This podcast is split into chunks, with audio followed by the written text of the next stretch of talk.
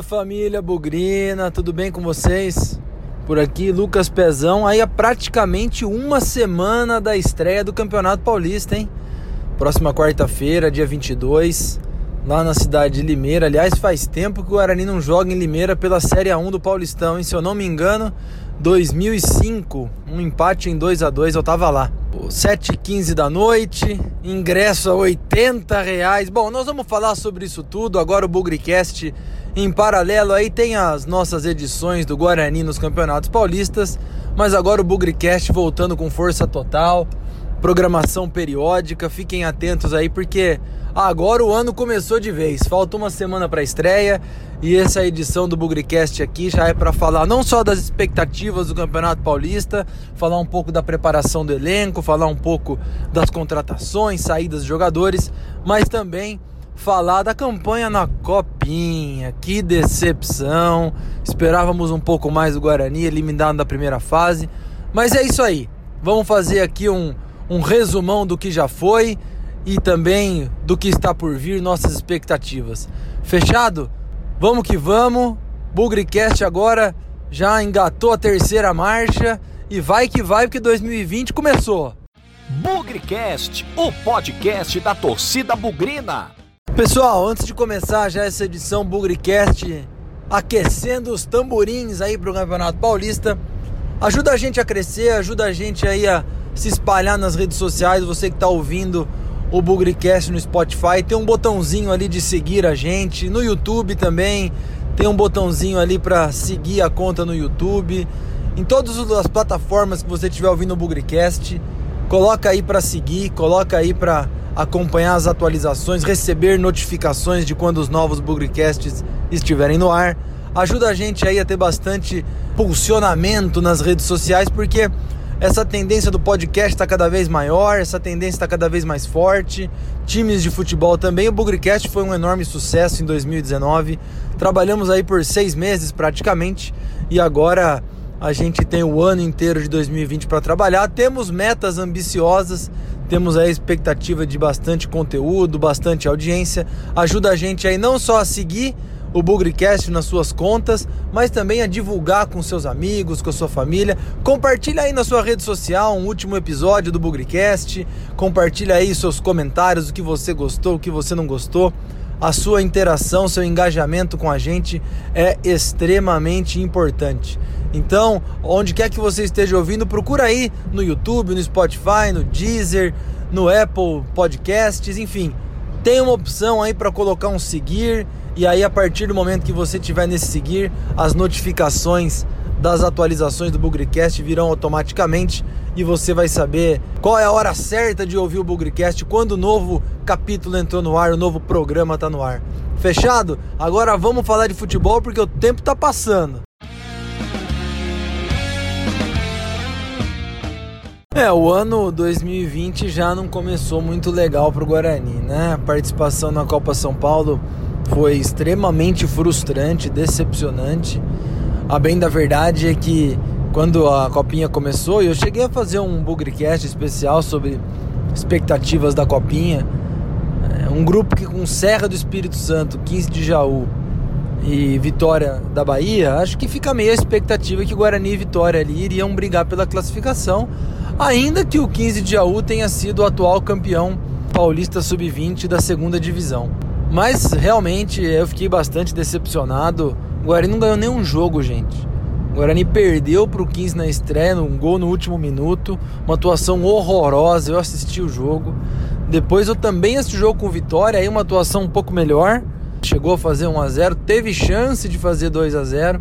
Aí no fim ficou 1 a 1, ainda poderia até ter perdido o jogo num lance no final. E aí eu não tive a oportunidade de ver o jogo contra o Serra, mas o Guarani também não conseguiu ganhar, ficou no empate com o Serra e aí foi eliminado com dois pontos em nove pontos possíveis.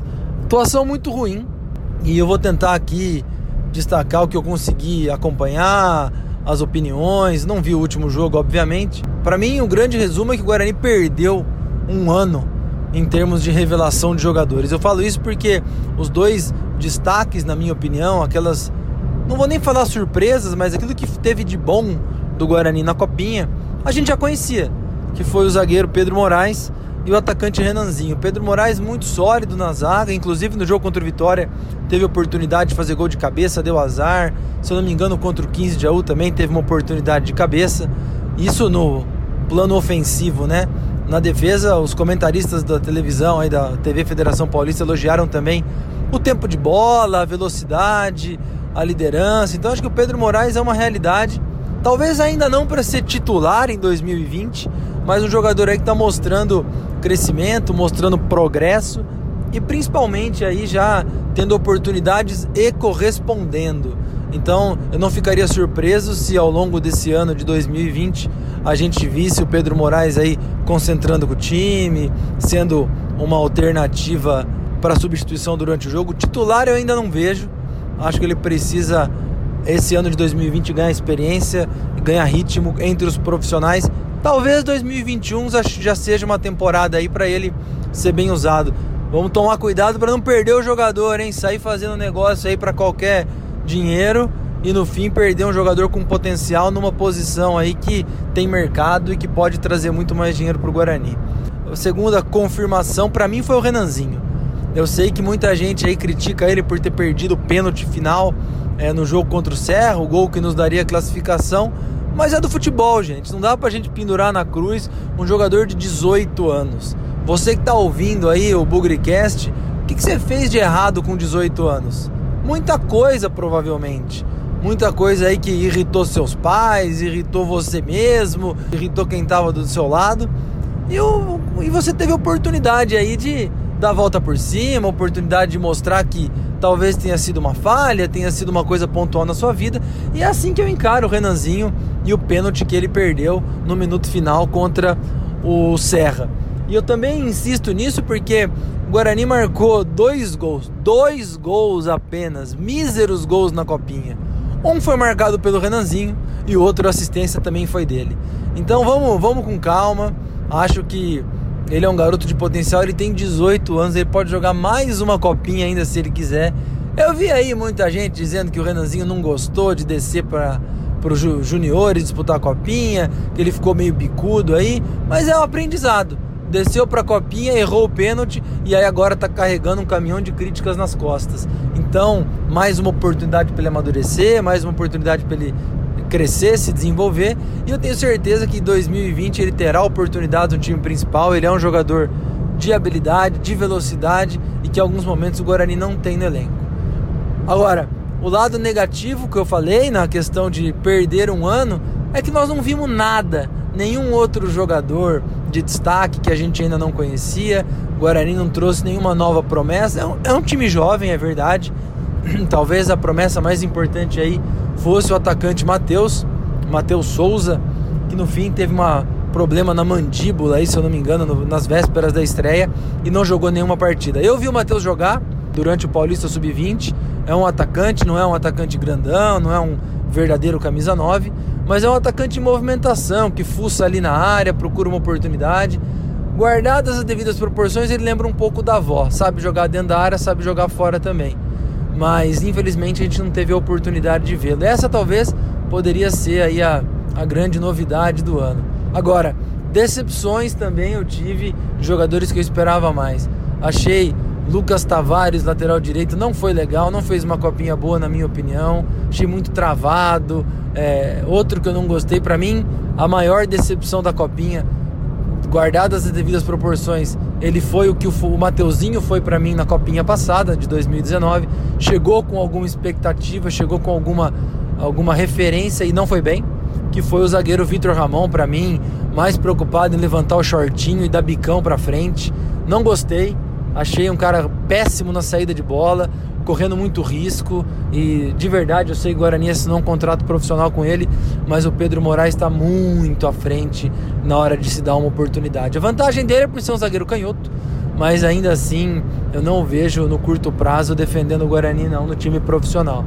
Outras apostas que eu tinha não foram tudo isso. Acho que o Emerson com W, né? O Emerson, ele fez o outro gol do Guarani de cabeça contra o Vitória. Ele é um jogador de potencial, acho que precisa ser mais avaliado. Tem contrato profissional com o Guarani. Eu vi jogar pelo Sub-20 achei legal. Esperava um pouco do lateral esquerdo Eliel, não que a copinha dele tenha sido uma tragédia, mas teve problemas físicos, teve lesão. Acho que é um jogador que também sentiu aí a eliminação do Guarani em ter mais oportunidades em campo. Por fim, eu queria destacar também o atacante Alan, que eu esperava um pouco mais, ficou na reserva, em alguns momentos foi bem.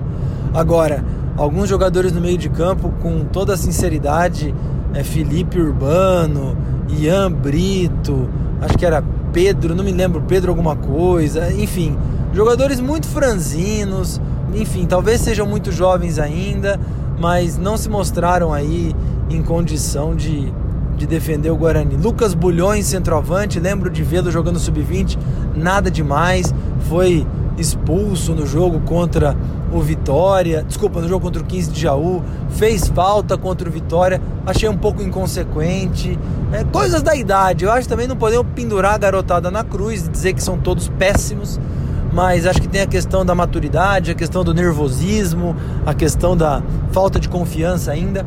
Então acho que tem muito para se trabalhar, mas honestamente, em termos de revelação imediata, não devemos ver muita coisa do que além do que a gente já conhece para o time profissional.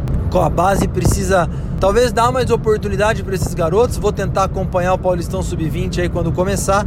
Talvez se algum deles continuarem aí no Guarani, ver como vai ser o desempenho deles, de repente amadurecem, de repente fisicamente crescem também e aí podem ser novos jogadores. Tem um debate rolando sobre a continuação ou não da comissão técnica liderada aí pelo Sérgio Baresi. Eu ainda tenho dúvidas se vale a pena continuar ou não. Na minha primeira reação, minha primeira sensação é que vale a pena porque o Sérgio Baresi tem muitos contatos aí com os times da capital. Ele foi treinador da base do São Paulo, jogou a copinha também, inclusive quando o Guarani foi campeão, ele jogava pelo São Paulo, perdeu para o Guarani na final. Eu não vou dizer que ele é um exímio revelador de talentos, mas eu teria muita dificuldade em aceitar é, a substituição do Sérgio Baresi por algum ex-jogador ou por alguém que tenha identificação com o Guarani. Eu acho que a captação de base, o trabalho de identificação de talentos, ele é um pouco mais específico, é um mercado um pouco mais específico que depende de pessoas que têm aí seus relacionamentos em escolinhas, em clubes menores, que tem aí os verdadeiros olheiros e os scouters que rolam por aí nas categorias sub-15 e sub-17. Acho que o Sérgio Baresi tem esse perfil. O que pesa contra ele, na minha opinião, foi o, o ano muito ruim em termos de revelação de jogadores. Talvez, como ele chegou com o ano em andamento, logo depois da Copinha, quando o Márcio Zanardi saiu, ele possa ter aí a oportunidade de trabalhar um ano inteiro, a oportunidade de, enfim, captar novos jogadores, começar um trabalho aí de janeiro até a próxima Copinha, passando pelo Sub-20, outros campeonatos que o Guarani venha jogar, e isso possa fazer dele ou da base do Guarani um pouco mais forte. Só para concluir, acho que o Guarani tem uma missão com as categorias de base no que se diz respeito à captação. Vi muitos times aí se preparando de uma forma diferente já há alguns anos. O Ituano não avançou muito, mas tem revelado muitos bons jogadores. O próprio Mirassol, hoje a gente vê aí times do interior também se destacando. Tem parcerias com empresários, tem parcerias com agentes aí que são específicos, é, especializados em categoria de base, mas o Guarani precisa tirar um pouco a bunda da cadeira, aumentar um pouco aí a sua captação, o seu, o seu, a sua rede de relacionamentos com categoria de base. Não estou dizendo que a gente tenha que ignorar a categoria de base. Eu vi muita gente brava, ah, o Guarani gasta uma grana alojando um monte de jogador e não tem resultado nenhum. Categoria de base é igual pescaria, gente. Tem hora que a gente acerta na mosca, tem hora que a gente não acerta e faz parte. Futebol profissional também, quantos jogadores a gente não paga altíssimos salários e no fim acabam não rendendo o que a gente espera. Então, eu acho que essa rede de relacionamentos aí começa com times menores do interior, começa com parcerias com times aí que estão, vamos falar a verdade, gente, passando fome. Então, se o Guarani costurasse alianças com os times que ainda estão com dificuldade pelo interior, e na nossa região tem muita coisa, mas também buscar jogadores fora do, do estado, buscar jogadores do norte, nordeste, região sul tem jogador pra caramba. Então, Botafogo de Ribeirão Preto tá fazendo um bom trabalho nesse sentido também de captação. O Guarani precisa melhorar e não ficar só na mão do técnico. Talvez aí estabelecer alianças, relacionamentos com dois ou três ou até mais olheiros ou quem sabe até agentes especializados em futebol de base para melhorar a nossa, nossa entrada de, de jogadores, melhorar a nossa formação de atletas, porque o futuro está por aí. Tá certo? Esse é meu resumo da copinha. Acho que foi um ano ruim. Quem sabe aí 2020 melhorando a captação, melhorando a formação de elenco sub-15, sub-17, sub-20, o Guarani possa em 2021 ter um ano melhor de Copa São Paulo.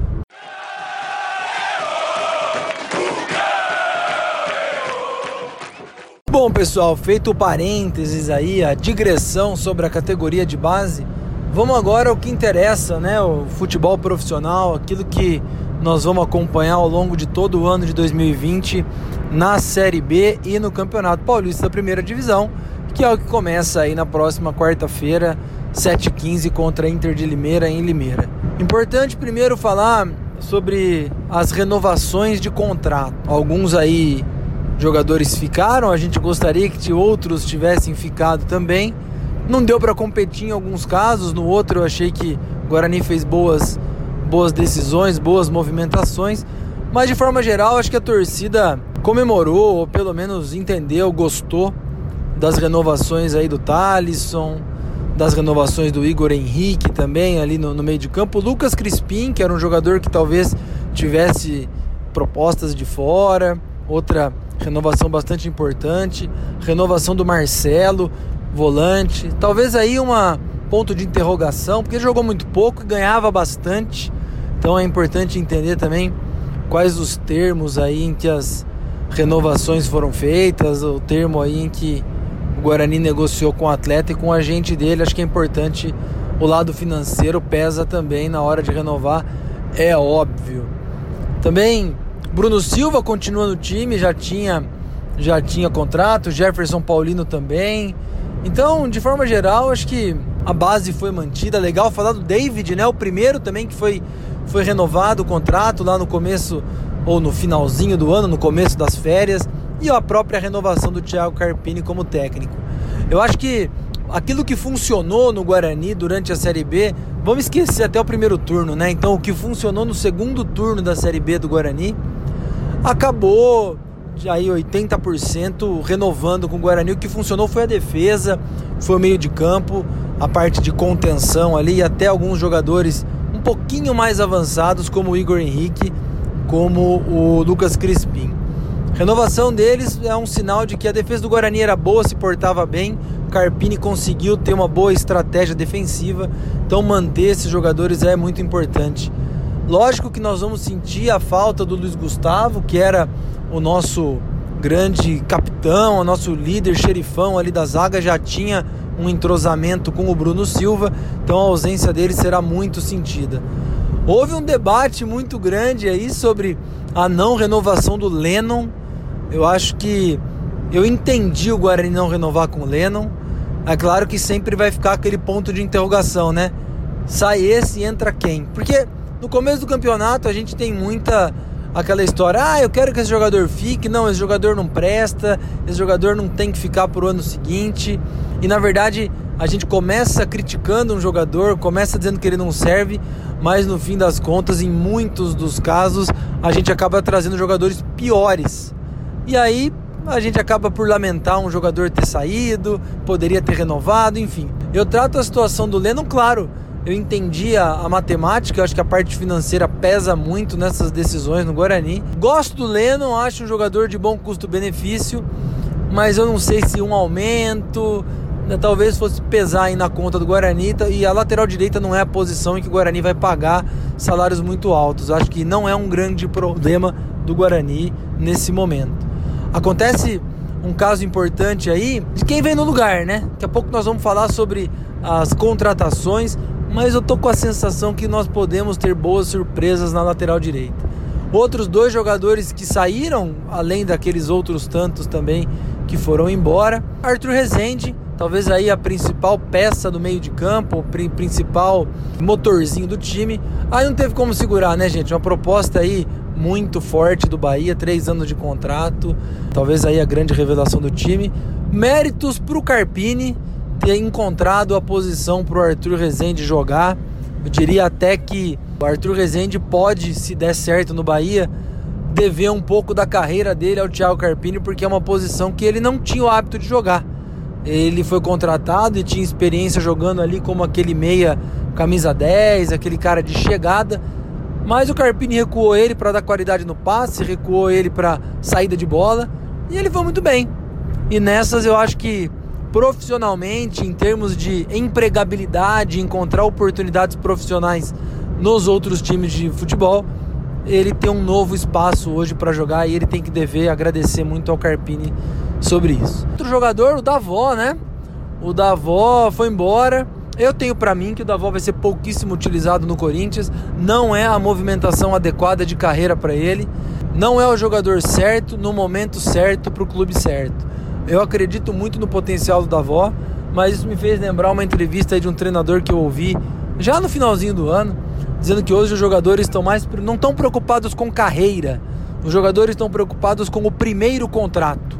Então fazer aquele ou com um bom contrato. Então, a hora que faz um bom contrato de três anos, de cinco anos, um bom salário, luvas poupudas, é natural que ele coloque o cavalinho dele na sombra e aí não está preocupado em crescer, se desenvolver, treinar e ser um profissional melhor. Não estou falando isso do Davó, mas eu acho que ele tem esse esse grande risco aí de sumir no Corinthians. Inclusive, eu fiz uma brincadeira com ele no Instagram, no post de despedida dele.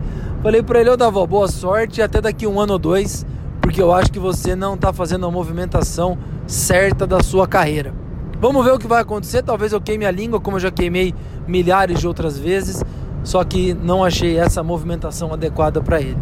Da mesma maneira que alguns jogadores ficaram, né? Não podemos esquecer o Ricardinho, outro jogador que tinha contrato. Outros jogadores chegaram. E a gente pode olhar que a maioria das contratações veio para suprir posições carentes. Se quem renovou o contrato veio de posições é, que deram certo no final de 2019, agora nós estamos contratando gente para posições que deram completamente errado. Então estou falando basicamente aí do ataque e do meio de campo de criação, por assim dizer. Então estamos falando das chegadas aí do Rafael Costa, que eu gostei bastante. Estamos falando do alemão, que no primeiro momento eu não gostei. Quem me acompanha no Twitter viu que eu não fui muito generoso com a possibilidade dele vir, mas algo me diz que pode dar certo, não pelo profissionalismo dele, mas eu acho que muito mais pelo relacionamento, a parceria, a amizade com o Carpini.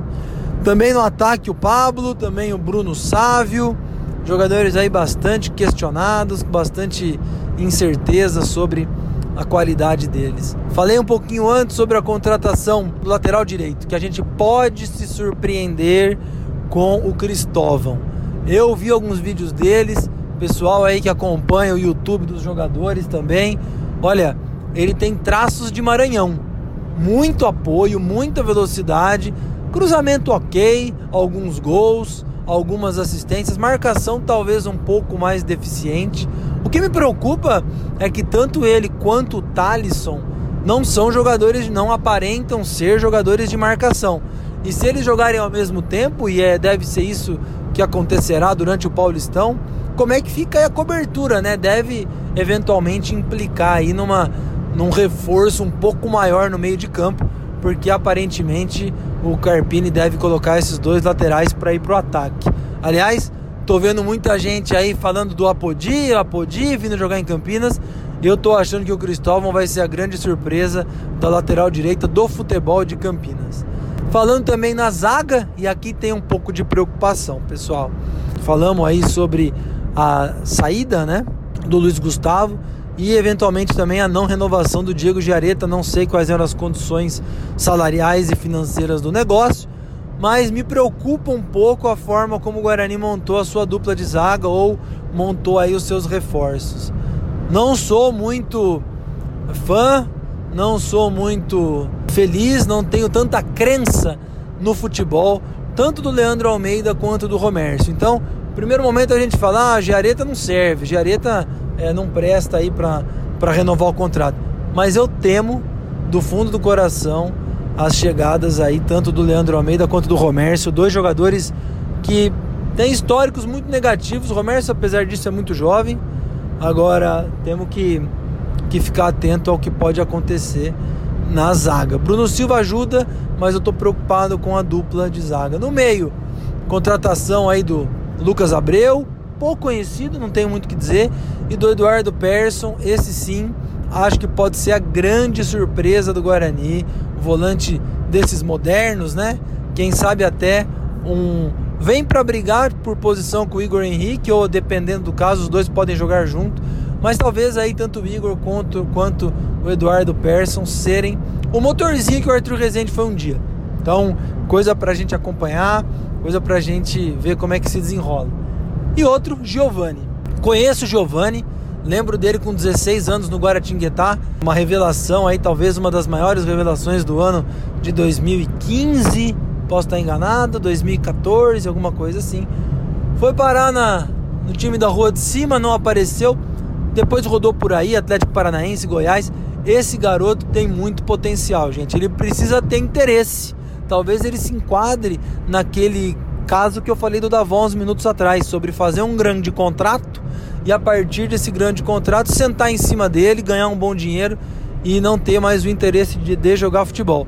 Acredito muito na condição técnica, na, no repertório que ele tem de jogadas, mas também a gente precisa que ele queira fazer isso, né? Que ele tenha bastante energia e tesão aí para jogar bola. De forma geral, eu avalio o elenco do Guarani, não vamos falar de resultado ainda, vamos falar daqui a pouquinho. Numericamente é um elenco equilibrado. Vamos parar para pensar que nos últimos anos a gente tinha um monte de lateral, um monte de zagueiro, ou às vezes um centroavante, que é o caso do, do ou caso do ano passado, né? Tinha o Michel Douglas, depois que veio o Nando, o Davó não jogava naquela posição. A gente tinha um monte de atacante de velocidade, tudo ruim de bola. Éder Luiz, Vitor Feijão, David Souza. Então, numericamente, o time está equilibrado. Opa, esqueci de falar do goleiro Matheus Cavicchioli. Olha ele aqui também, para mim, vai ser o titular do time. Mas, passando posição a posição, nós temos três goleiros: Matheus Cavicchioli, Jefferson Paulino e o Carlão da base. Acho que tá bem equilibrado aí. Vamos ver lateral direita. Tem um titular e um reserva: Cristóvão e Bruno Souza. Na zaga, temos três: Bruno Silva, Leandro Almeida, Romércio e o Pedro Moraes da, da, da base para compor. Lateral esquerda, dois zagueiros: Bidu e Thalisson. No meio tem uma porção de volantes, tem o Ricardinho, tem o Marcelo, tem o David, Lucas Abreu, Eduardo Persson, um pouquinho mais para frente o Igor Henrique, o Lucas Crispim, o próprio Giovanni. No ataque, Júnior Todinho, Rafael Costa, o Pablo, o Alemão, temos também aí o Bruno Sávio. Então, não parece que está faltando jogador por posição. E eu fico feliz porque isso já é um bom sinal. Não sabemos ainda se todos os jogadores vão render e é sobre resultado que eu vou falar agora.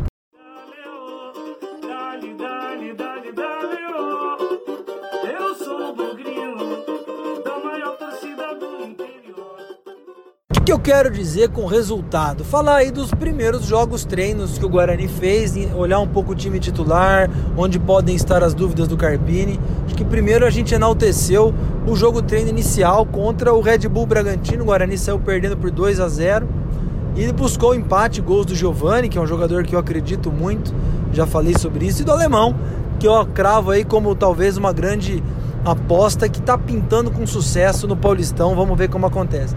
Por que, que esse resultado foi enaltecido? Não só pelo placar, né? Sair atrás e buscar o resultado, mas parece que a performance do time em campo foi muito boa. Jogadas criadas, bola na trave, é, contra um adversário aí a sensação do futebol paulista, né? Campeão da Série B do ano passado, muito dinheiro por trás, muitos jogadores jovens, ainda que nem todos tenham jogado contra o Guarani, mas a verdade é que isso deu um pouco de, não vou dizer alento, não vou dizer esperança, mas um bom começo. Um 2 a 2 importante aí pro, pro Carpini entender o que ele quer pro time. Logo em seguida aí, um, um ponto de atenção, o Guarani enfrentou a Portuguesa é, nessa quarta-feira em São Paulo. Perdeu por 2 a 1 um jogo treino um pouco diferente, né? A formatação aí do tempo de jogo. Em tese, os titulares jogaram dois tempos de 30 minutos. Nesse aí o Guarani perdeu por 1 a 0 E depois o, os reservas jogaram por 45 minutos e aí o Guarani ficou no 1 a 1, gol do Bruno Sávio, placar geral 2 a 1 para a portuguesa. Por que isso é um pouco preocupante? Porque é um adversário de Série A2, um adversário com pouquíssimos recursos, que vem aí numa fase muito difícil. Não vamos fazer disso um cavalo de batalha também, mas chama atenção a defesa do Guarani toma dois gols em dois jogos, né?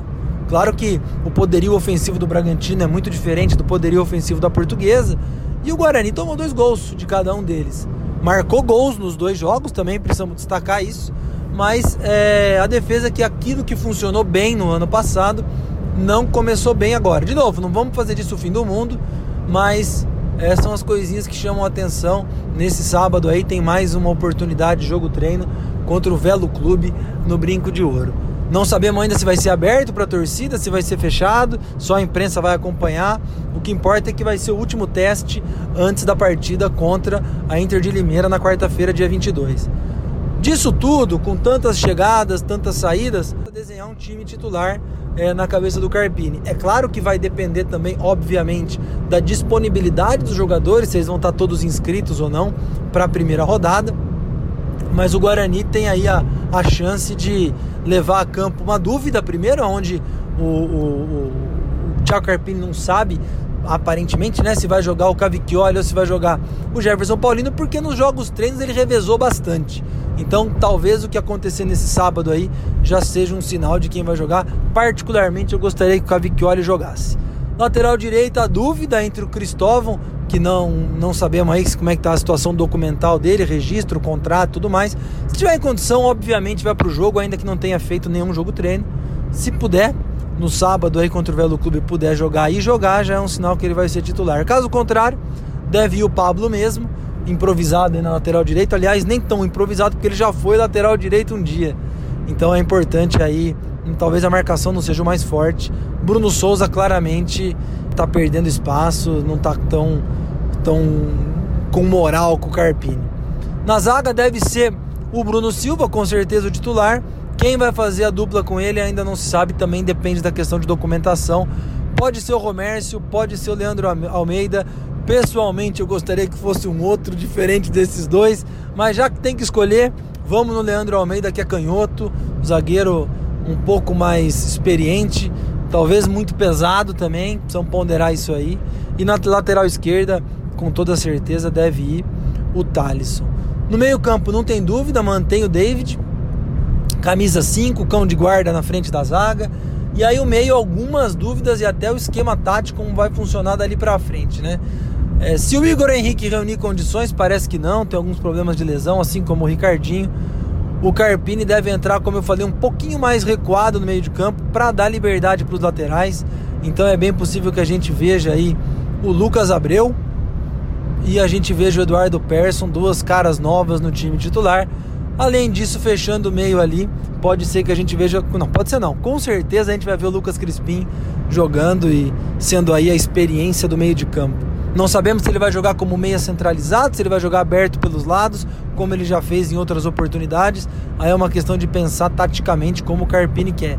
Se Lucas Abreu e Eduardo Persson funcionarem bem como meias, jogadores de saída de bola, eu acredito até que o Guarani jogue com o Crispim aberto por um lado e aí fechando o ataque, muito provavelmente Júnior Todinho e Rafael Costa. Tô com bastante expectativa com o Rafael Costa mas tudo isso é muito chute, tudo isso é antes da bola rolar.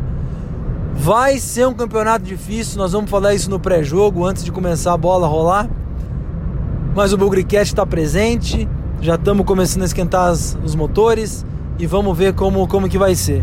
O time que começa nem sempre é o mesmo time que termina, gente. Acho que vão ter reforços vindo por aí, mas eu espero do fundo do coração que a gente comece com o pé direito lá em Limeira e que o Guarani faça uma boa estreia nesse Paulistão, porque é um campeonato duríssimo. Minha vida faz parte da minha história. Não sou a você explicação mesmo longe de você. Bom, pessoal, é isso. Falamos sobre a copinha falamos sobre as expectativas do Paulistão. Fiquem atentos aí porque a tendência agora do Bugrecast é voltar com mais força, voltar com mais conteúdo, voltar aí com mais material, porque a temporada 2020 está começando. Dois, dois últimos recados que eu queria deixar para vocês. O primeiro, é, quem ainda não conhece, quem ainda não participou da nossa lista de transmissão Lista de transmissão é um recurso que o WhatsApp tem e nele a gente compartilha não só as atualizações do Bugrecast, é, como também o Bugrecast Informa. São duas formas que a gente tem para conectar com os nossos ouvintes, conectar com vocês aí que acompanham o Bugrecast com toda a frequência. Ali a gente coloca também quando, quando episódios novos estão disponíveis, mas também quando algum fato, alguma notícia legal do Guarani aconteceu. A gente fez o, o piloto da, do Bugrecast Informa durante o jogo treino contra o Red Bull Bragantino, conforme os gols saíam, as escalações, as alterações do time. A gente coloca ali, aí você tá onde quer, onde quer que você esteja, você está na sua casa, você está no clube, você está viajando, você está em qualquer lugar desse mundo, vai chegar um WhatsApp para você da lista de transmissão do Bugrecast com alguma novidade do Guarani. Então procurem aí nas nossas redes sociais, é só cadastrar o telefone de vocês na nossa lista de transmissão e aí a gente coloca vocês dentro dessa lista e aproveita já para compartilhar as novidades do Bugrecast e também as novidades do Guarani. Uma ferramenta aí bastante elogiada, uma ferramenta que ajudou a aproximar o Bugrecast da torcida, do nosso público e que vai fazer a plataforma ser ainda maior. Segundo recado, termina nessa sexta-feira o concurso de músicas organizado aí pela torcida Fúria Independente, músicas para apoiar o Guarani, não falar nome de rival, não fazer xingamento, falar palavrão. O objetivo é exaltar e enaltecer o Guarani. Eu achei essa iniciativa nota 10, sensacional. Tem tudo a ver com o que o Guarani sempre foi, ouvir a torcida, trazer a torcida mais próxima do seu dia a dia. E fica aí a sugestão para os nossos dirigentes também Quais são as formas que a gente tem para trazer a torcida para dentro do Guarani? Não estou falando só o dinheiro que a torcida traz, mas vamos trazer o intelecto, vamos trazer as ideias, o conteúdo que a torcida pode fazer. Claro que também as ações, né? As responsabilidades, os compromissos que a torcida pode trazer. Não vamos olhar para o torcedor, para o nosso público, somente com uma cara de dinheiro. Ah, eu preciso do sócio torcedor, eu preciso do sócio do clube, eu preciso da receita da loja. É claro que precisa disso tudo, mas também a gente precisa de gente. A gente precisa de gente pensando Guarani, pensando com ideias e com realizações também. Então abram as portas para a torcida do Guarani da mesma forma como a torcida Fúria Independente está fazendo. Achei a ideia sensacional. Estou super curioso para ver aí quais serão os resultados, quais serão as músicas mais votadas. Já circulou aí vídeo de sugestões de música também, eu recebi um. É, eu não sou tão criativo assim, viu, gente? Então eu vou ficar devendo a minha contribuição. Mas eu sei que tem gente muito boa na nossa torcida que tem ideias excelentes e eu tenho certeza que as músicas escolhidas, pelo que eu entendi, serão três. Elas vão ser de um impacto excelente, o brinco inteiro vai cantar, onde quer que o Guarani esteja, essas músicas vão ser de extremo sucesso. Então, parabéns pela iniciativa.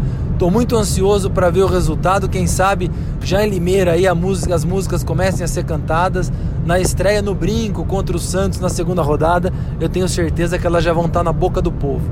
Então é isso, dois recadinhos finais. A temporada 2020 está começando, sempre sem esquecer que na vitória ou na derrota, hoje sempre Guarani.